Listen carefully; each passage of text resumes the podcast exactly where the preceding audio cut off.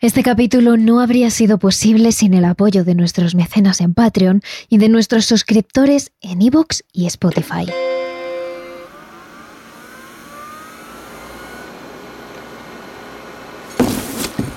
Mayo de 1978, Universidad de Northwestern, en Evanston, en el estado de Illinois, Estados Unidos. El profesor de Ingeniería de Materiales, Buckley Christ, recibe un paquete. Por lo visto, él mismo había enviado ese paquete a la Universidad de Illinois, en Chicago. Pero como no habían encontrado al receptor, la empresa de correos lo había devuelto hasta él, el remitente. Christ, que era bastante avispado, se dio cuenta de que la letra en la que estaba escrita la dirección del paquete no era la suya. Así que inmediatamente llamó a Terry Marker, policía del campus.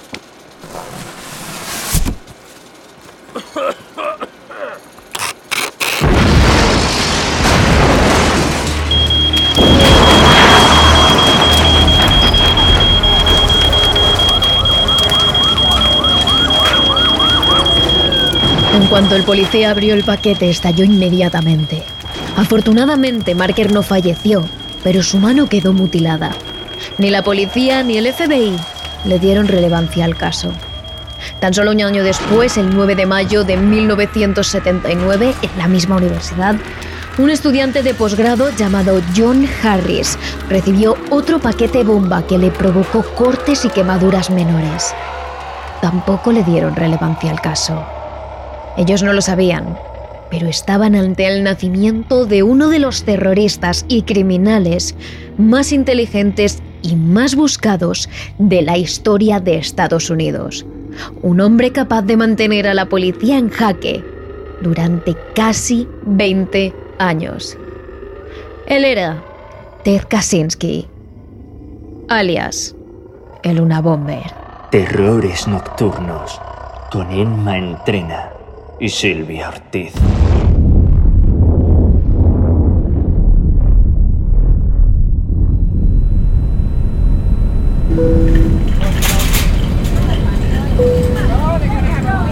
...15 de noviembre de 1978... ...en el vuelo 444 de America Airlines... ...que une Chicago con Washington...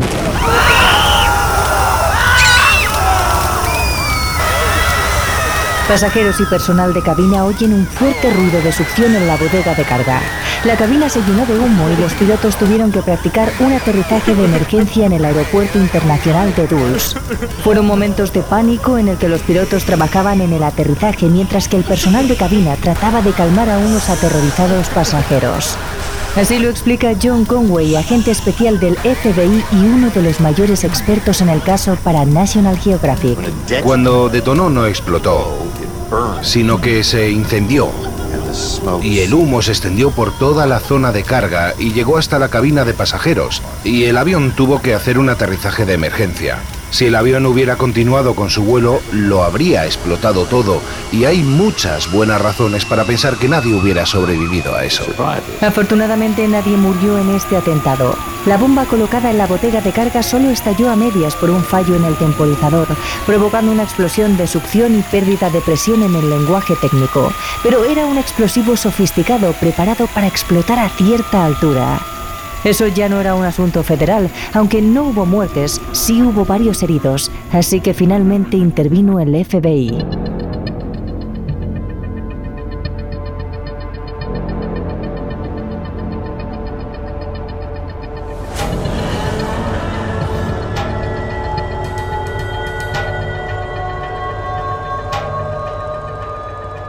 Lo primero que hicieron los agentes del FBI fue trabajar con lo poco que tenían del asesino, el explosivo. Estaba fabricado con productos relativamente fáciles de conseguir, madera, pólvora, bujías, un conducto de metal, pilas, partes de lámpara. Eso no descartaba a casi nadie. Pero sí que consiguieron averiguar que este explosivo era muy similar, aunque algo más sofisticado, que otros dos que se habían enviado tan solo unos meses antes a universidades de Illinois. Así que llegaron a una conclusión. Estaban ante un terrorista en serie. Al relacionar esos actos se dieron cuenta de algo más. Pese a que los explosivos estaban hechos a mano, no había ni una sola huella, ni en las bombas, ni en los paquetes, ni siquiera en el sello. No había nada de ADN. Se enfrentaban a un tipo listo. Eso estaba claro.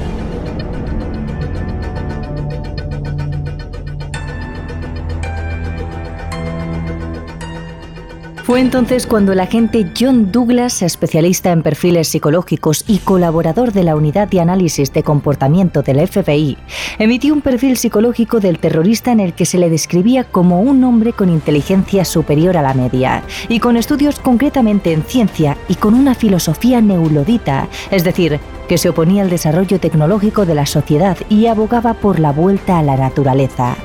Pero este perfil fue descartado inmediatamente. Sin perfil y sin pistas, al FBI solo le quedaba esperar a que volviese a atacar.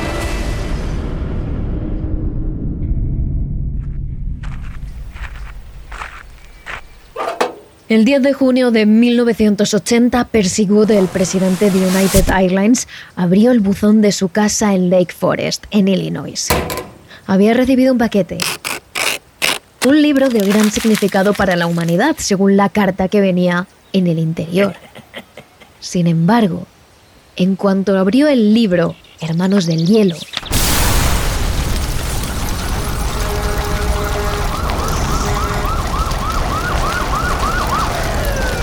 una bomba estalló dejando la mayoría de su cara y de su cuerpo mutilados, aunque afortunadamente sobrevivió. El FBI acudió rápidamente y relacionó este caso con los tres anteriores de nuevo no había testigos, ni huellas, ni ADN. Solo pudieron sacar dos conclusiones. Que las bombas de esta persona cada vez se sofisticaban más y que sus objetivos principales eran universidades y fuerzas aéreas. Por eso, le llamaron el bombardero de universidades y aerolíneas, University and Airlines Bomber, en inglés, lo que muy pronto se acortó a una Bomber, el sobrenombre por el que ahora todos conocemos a este terrorista. Con toda esta información, varios agentes del FBI, liderados por una experta en perfiles psicológicos, hicieron un retrato psicológico del culpable aún desconocido.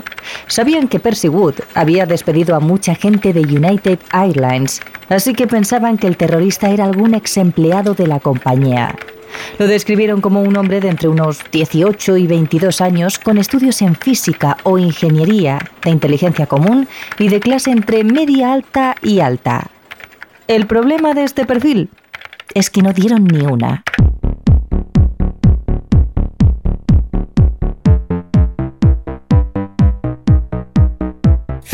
John Kaczynski tiene en ese momento unos 40 años y está sin blanca. Hijo de inmigrantes polacos de clase baja, nació en Chicago el 22 de mayo de 1942. Su madre lo describiría como un niño risueño, hasta que con nueve meses tuvieron que ponerle en cuarentena 10 días por una infección. Según su madre, nunca más volvió a sonreír. Desde muy pequeño demostró una inteligencia altísima, muy por encima de la media, muy por encima de la de sus compañeros. Quizás por eso nunca se relacionó bien con ellos. Era tímido, cerrado, un poco introvertido. Lo cierto es que tuvo que aguantar mucho bullying por parte de sus compañeros. Su única relación, que podríamos considerar de amistad, es la que mantenía con su hermano menor, David. Y aún así, le consideraba mucho menos inteligente que a sí mismo. En quinto curso descubren que ya tiene un coeficiente intelectual de 167. Le adelantan dos cursos y con 15 años ya comienza sus estudios en la Universidad de Harvard. ¿Le salva esto del aislamiento y del acoso? Lo cierto es que no. Él era un alumno becado, de ascendencia polaca, en la universidad más snob de Estados Unidos. Un niño de 15 años con solo dos camisas y dos pantalones compitiendo con adultos ricos que le despreciaban.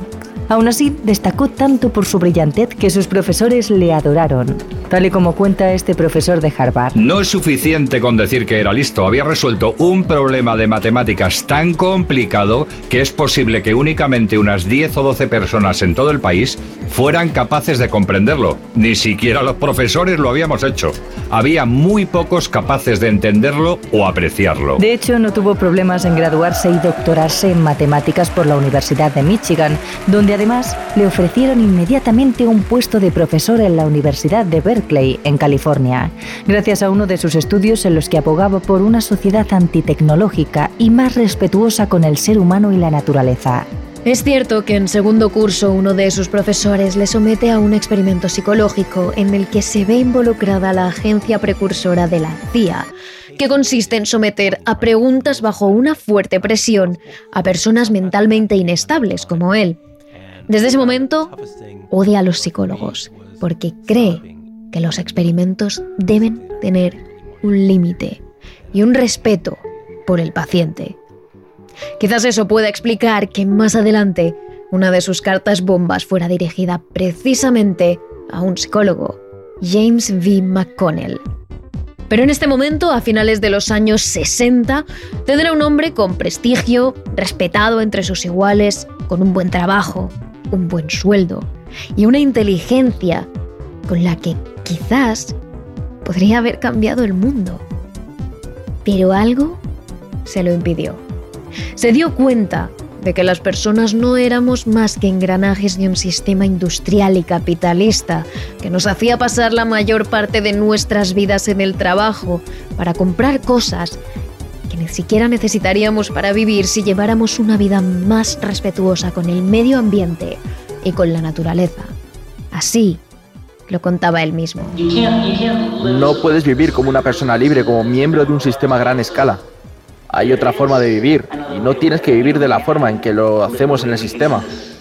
He estado en contra de la tecnología desde 1962. Mi último año en Harvard, en 1962, fue cuando decidí definitivamente que estaba en contra de la tecnología. En 1971, Ted huyó de California y se mudó a una remota cabaña que había construido él mismo en los bloques de Lincoln, en Montana. La cabaña tenía apenas unos pocos metros útiles y un altillo con un jergón. Ted no contaba con agua, electricidad, gas, ni siquiera un horno. Vivía en la naturaleza con menos de mil dólares al mes. Se había convertido en un neulodita militante. Como un respetado e inteligentísimo profesor de matemáticas se convirtió en un naturista, antiindustrialista, anticapitalista y neulodita convencido. ¿Por qué pasó de los mejores centros de la montaña a una cabaña sin ninguna comodidad? Él mismo respondió a esa pregunta. No existen dudas sobre por qué salir del sistema tecnológico. Reduce a las personas a simples engranajes de una máquina gigantesca y nos arrebata nuestra autonomía y nuestra libertad. Sin embargo, incluso allí, en el interior del bosque más remoto y deshabitado de Montana, en una mínima cabaña alejada de kilómetros de la sociedad, la tecnología le perseguía. La gente pasaba por allí en motocicletas a velocidades increíbles, haciendo derrapes, pisando las plantas y matando y ahuyentando a los animales de su ecosistema, contaminando. Pasaban aviones y avionetas, con el ruido y el humo que contaminaban y manchaban todo el aire. No odiaba el sistema por alguna suerte de principio humanitario abstracto, sino porque odiaba vivir en el sistema. Por eso escapé yéndome a vivir a las montañas, pero el sistema me perseguía. Esto marcó un nuevo punto de inflexión en la mente brillante de Kaczynski. Fuera donde fuera, escapara lo lejos que escapara, la tecnología siempre le acabaría encontrando. Entonces llegó a una conclusión.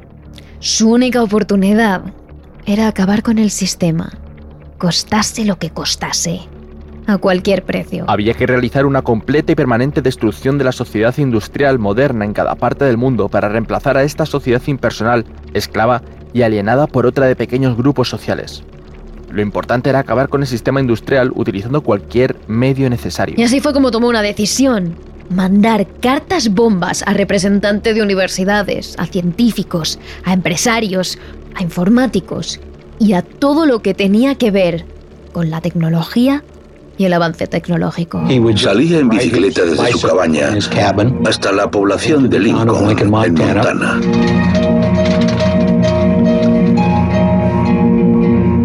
Y luego tomaba un autobús hacia el oeste y viajaba hasta eh, Missoula, en Montana. Esa era su ruta habitual. Pasaba la noche en un motel de Missoula y llevaba consigo otra ropa para cambiarse. Muchas veces era un traje, una camisa blanca y una corbata. Se arreglaba y luego cogía un autobús hasta la bahía de San Francisco o Sacramento o donde quiera que fuera en esa ocasión. Así fue como ese brillante profesor universitario se convirtió en el terrorista que mandaba cartas bomba a los pilares de la sociedad industrial tecnológica. Así fue como Ted Kaczynski se convirtió en el Una Bomber.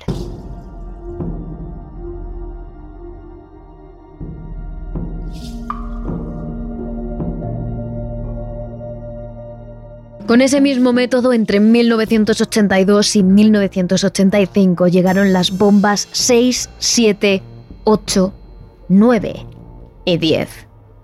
Las tres primeras fueron dirigidas a universidades, una a la Universidad de Vanderbilt, en Tennessee, y dos a la Universidad de California, Berkeley. Y aunque estaban diseñadas para matar, lo cierto es que solo consiguieron herir o mutilar a las víctimas.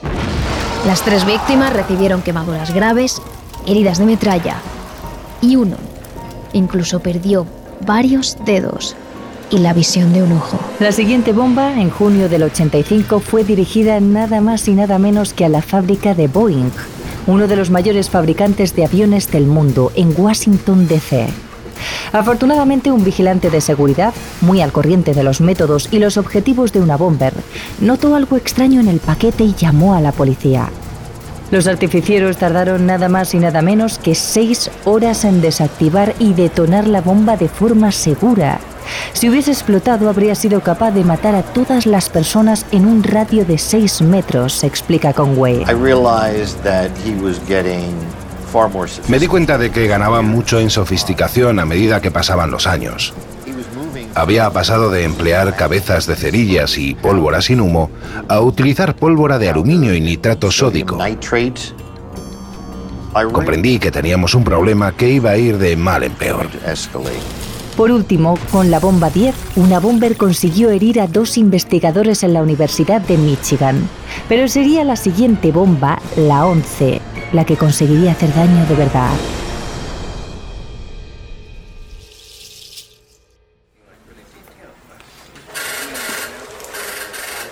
Diciembre de 1985. Hugh Scraton se encontraba en su tienda de informática de Sacramento, en California, cuando recibió un paquete que parecía ser una señal de tráfico. Scraton, un hombre amable, respetado en el barrio y al que todos conocían por su característico bigote, abrió el paquete sin pensar que dentro había una bomba. Por cómo estaba fabricada esta bomba, buscaba que la metralla y la fraccionación llegaran al máximo posible. Como resultado, Scraton murió, según los investigadores, de una forma brutalmente agónica.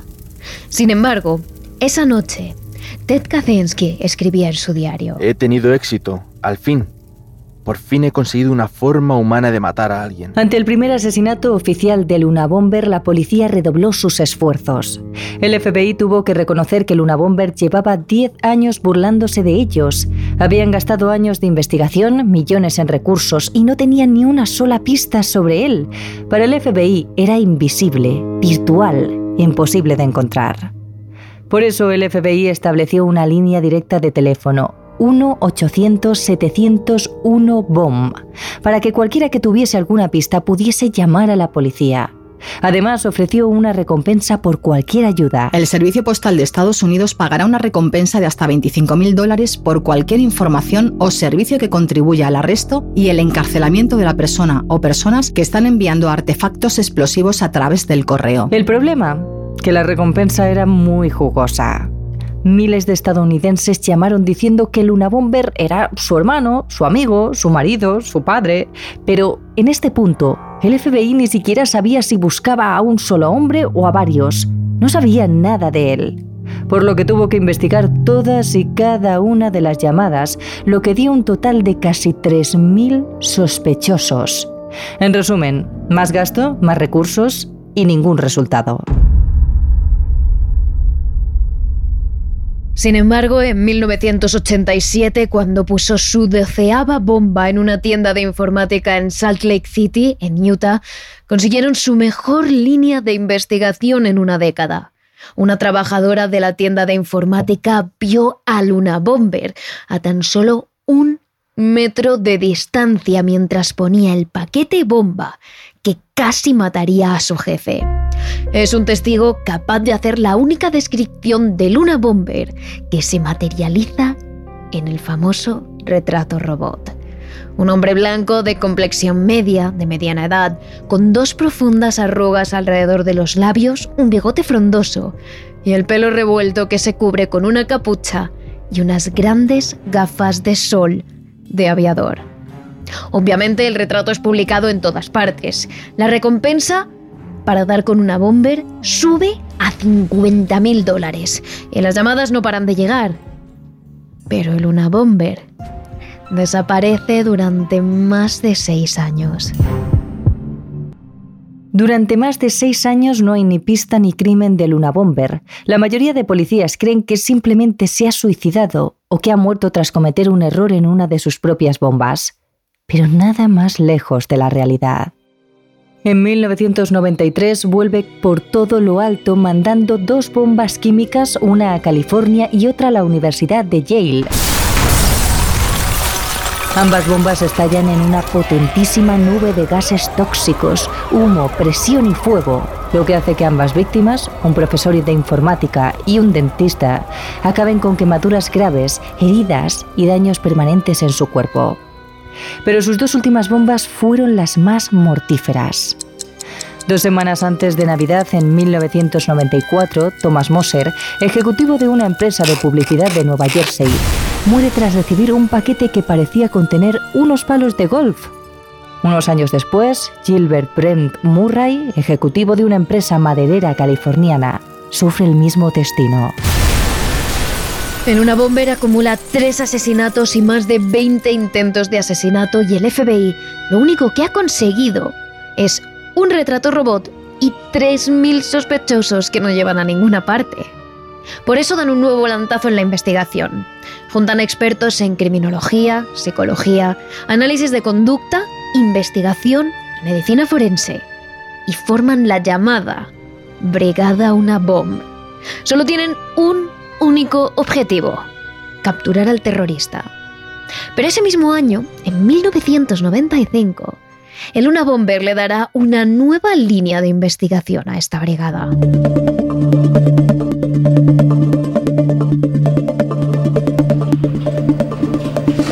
Texto de 56 páginas llega a los periódicos de New York Times y el Washington Post, que el mismísimo Una Bomber ha escrito de su puño y letra junto a una carta en la que le dice al FBI y a esa brigada Una Bomb que si estos dos periódicos publican su manifiesto, que sería conocido mundialmente como el Manifiesto Una Bomber, de forma íntegra, él dejaría de matar.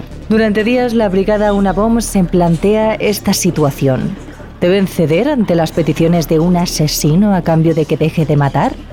Finalmente uno de los investigadores marca la línea de actuación. Que se publique. Ahorran muertes y teniendo en cuenta que apenas tienen nada, pues puede ser que alguien reconozca la escritura de estos textos y tengan una nueva pista. Además, ofrecen una recompensa de un millón de dólares a cualquiera que aporte una pista. Al día siguiente, los periódicos publican esas miles de palabras de forma íntegra y estas son algunas de ellas. La revolución industrial y sus consecuencias han sido un desastre para la raza humana.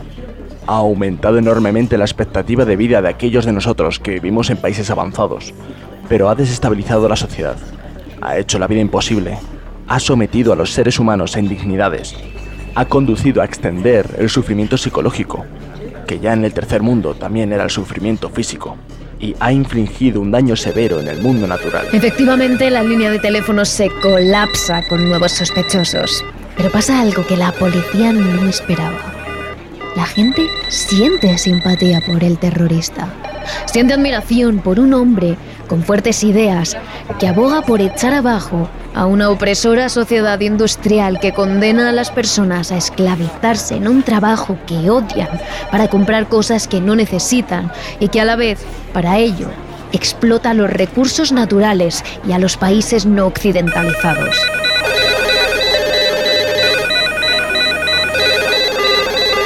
Mientras los teléfonos no dejan de sonar en las oficinas de la policía, Linda, la esposa de David Kaczynski, el hermano de Ted, y profesora de filosofía acostumbrada a leer infinitos textos sobre ética, el futuro de la vida, se da cuenta de una cosa al leer el manifiesto de Luna Bomber. Le recuerda algo, concretamente a alguien. Y aunque le parece una idea totalmente fuera de lugar, se lo dice a su marido cree que Luna Bomber podría ser Ted Kaczynski, su hermano.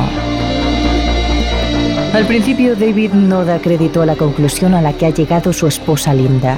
¿Cómo se le ha ocurrido eso? Según le contó, al leer el manifiesto le vino a la cabeza Ted por la forma en la que está escrito y la manera que tiene de expresarse. Es cierto que ella no le conocía en profundidad, pero su instinto le señala a él como el culpable. Empezó a decir que había leído varios artículos sobre el Luna Bomber y que tenía la espantosa corazonada de que quizá el Luna Bomber fuera fuera mi hermano. Mi primera reacción fue pensar, Linda, venga, ¿qué es Ted? vale, tiene problemas y tal, pero nunca ha sido violento. Sin embargo, algo hizo sospechar a David. Quizás su mujer tenía razón. Quizás el Luna Bombe era su propio hermano. Todo esto me hizo recordar algunos momentos de su infancia relacionados con Ted. David recordaba a la perfección como siendo muy pequeño. Se dio cuenta de que su hermano era diferente al resto. Un día, cuando le preguntó a su madre, ella le contó que su hermano Ted, cuando tenía solo unos meses, había pasado por una grave reacción alérgica y tuvo que estar días en cuarentena. Cuando salió del hospital, el pequeño Ted ya no sonreía. No mostraba interés por nada ni por nadie. Ni siquiera miraba a los ojos de sus padres. Y eso le llevó a ser un chico extremadamente reservado en toda su etapa escolar y universitaria. Y ese no fue su único episodio destacado. Durante su estancia en Harvard, cuando Ted tenía 17 años, participó en un estudio que pretendía ser un debate sobre filosofía vital y acabó convirtiéndose en algo totalmente distinto. Ted fue citado para debatir con otro estudiante. Sin embargo, lo que no sabía es que no se trataba de uno que estudiaba lo mismo que él, sino de un estudiante de derecho adiestrado para arremeter contra los chicos y enfadarles. En este estudio citaron a los voluntarios más inestables mentalmente, como Ted, para llevarles al extremo y sacarles de quicio y comprobar así su actitud y las acciones a las que llegaba el ser humano bajo presión. Ted, al igual que el resto de voluntarios, fue engañado y cayó en la trampa de lleno. A partir de entonces cogió un odio extremo a los abogados y psicólogos y juró que jamás trataría con uno de ellos. Mientras todos los recuerdos llegaban a la mente de David, él y su mujer pasaron tres semanas investigando el manifiesto frase por frase para encontrar algún indicio que verificara que se trataba de su hermano. Al principio fue difícil analizar punto por punto e intentar relacionar las cosas con Ted, pero en un momento dado se toparon con dos frases que lo cambiarían todo. Una que decía, lógico y sereno, y otra que decía, no te puedes comer tu tarta y conservarla. Ambas muy utilizadas por su hermano desde que era un adolescente. A partir de ahí la situación cambiaba. Ted podría ser el una bomber. Durante las siguientes tres semanas, Linda y yo leíamos el manifiesto religiosamente y examinábamos las cartas. Nos sentábamos juntos en un sofá del salón. Linda leía el manifiesto, yo las cartas de Ted y comparábamos y contrastábamos. incluso entonces no sabía qué pensar. Pensaba, ¿me he vuelto loco? ¿Qué estoy haciendo? Que mi hermano es el Luna Bomber. Vamos, anda. Finalmente, David y Linda deciden llamar a la policía y decirle todo lo que saben. Ted Kaczynski pasa a convertirse en el sospechoso 2416 de ser una bomber. La policía no tiene muchas esperanzas de que él sea el culpable de esas cartas bomba. Más que nada porque lo primero que les contó David es que su hermano vivía en una cabaña en pleno bosque de Minnesota. Era prácticamente imposible que pudiese fabricar cualquier tipo de explosivo sin luz, agua, calefacción, transporte o un horno. El propio FBI dijo más tarde que la idea de que Ted fuera Luna Bomber les parecía literalmente inimaginable. Sin embargo, David y su mujer no se rindieron. Pusieron frente a las autoridades las similitudes entre el primer trabajo que escribió Ted y el manifiesto. En algunos tramos eran prácticamente idénticos. La policía pidió entonces a David que señalara en un mapa el punto exacto donde estaba la cabaña de su hermano. Era algo que solo sabía él, y aunque tuvo la tentación de protegerle, finalmente señaló el papel. La suerte estaba echada. Estábamos dispuestos a hacer lo que había que hacer y no, no podíamos echar atrás aunque quisiéramos. El momento en el que señalé un punto en el mapa fue decisivo, porque podía estar condenando a mi hermano a la muerte.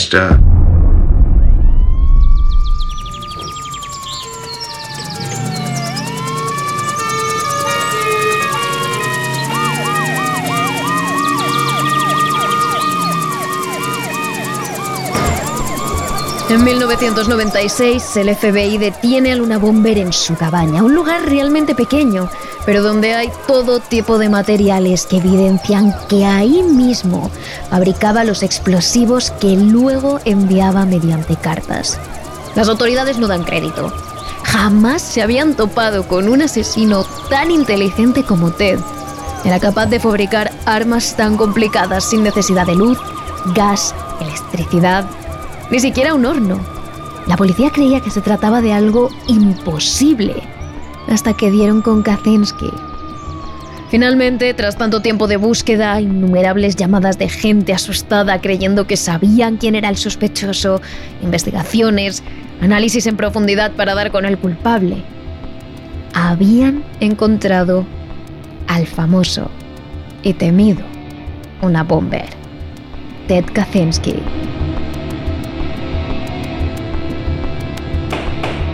En un principio se pidió pena de muerte para el culpable, pero los abogados de Ted alegaron demencia por sus actos y mostraron las fotografías de la cabaña como prueba. El desorden, la suciedad y el caos que parecía haber allí dentro solo podrían ser parte de un loco desequilibrado. Sin embargo, Ted no estaba de acuerdo. Dentro de ese cúmulo de cosas existía un orden un orden totalmente calculado por Ted. Libretas donde preparaba sus bombas, sus futuros objetivos, tenía todo milimétricamente medido. No era un loco, era una persona totalmente consciente y con ese argumento decidió ir a juicio. Él mismo llegó a pedir que no fueran sus abogados, quería defenderse él solo. Cuando se enteró de que estos alegaron demencia para reducir su pena, Ted se levantó enfurecido y tiró todo lo que había encima de la mesa. ¿Eso les habéis dicho? les gritó. Tras mantener una entrevista con una psicóloga enviada por el gobierno, esta reflejó en su informe que Kaczynski tenía esquizofrenia paranoide y que su enfermedad estaba remitiendo y por tanto podía ser culpado. Finalmente, el juez aceptó la oferta de la fiscalía y le condenó a Ted Kaczynski, el temido una bomber, a cadena perpetua. Y así estuvo encerrado hasta hace muy poco, cuando el 10 de junio de 2023 los medios de todo el mundo difundieron la noticia. Muere en prisión Ted Kaczynski, el Unabomber. Aunque esto pone punto y final a la historia, no cierra la polémica que todavía gira en torno a ella. Hay quienes defienden que Ted jamás estuvo loco. Es más, todo lo contrario. Demostró su inteligencia cuando era bien joven y entró en la Universidad de Harvard con dos años menos que el resto de sus compañeros. Y continuó demostrándolo con sus resultados y con su increíble capacidad de estudiar y de aprender tan rápido como solo él sabía. Incluso algunas personas llegaron a estar medianamente de acuerdo con su filosofía, con la idea de que la tecnología solo iba a conducir a la humanidad a la destrucción y que se terminaba con ella antes de tiempo, pues ya no habría vuelta atrás.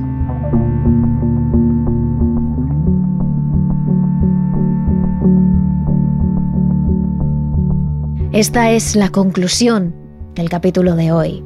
Pero no os olvidéis de escuchar el extra de esta semana que tiene relación con el miedo y los peligros de la tecnología. Os hablamos de Erin Valenti, una de las mujeres más listas de este siglo, gran emprendedora, que un día, horas antes de morir, aseguró a su familia que todos estábamos viviendo en una simulación y que nada era real. Ya sabéis, podéis escuchar nuestro extra en iVoox, Spotify y Patreon. Y nunca os olvidéis de seguirnos a través de nuestras redes sociales donde subimos contenido cada día. Somos arroba terroresn en Twitter y en nuestro canal de Twitch y terroresnocturnos.trn en nuestro Instagram, TikTok donde estamos subiendo vídeos semanales y Terrores Nocturnos en YouTube donde subimos vídeos cada día. Terrores Nocturnos, realizado por David Fernández Marcos.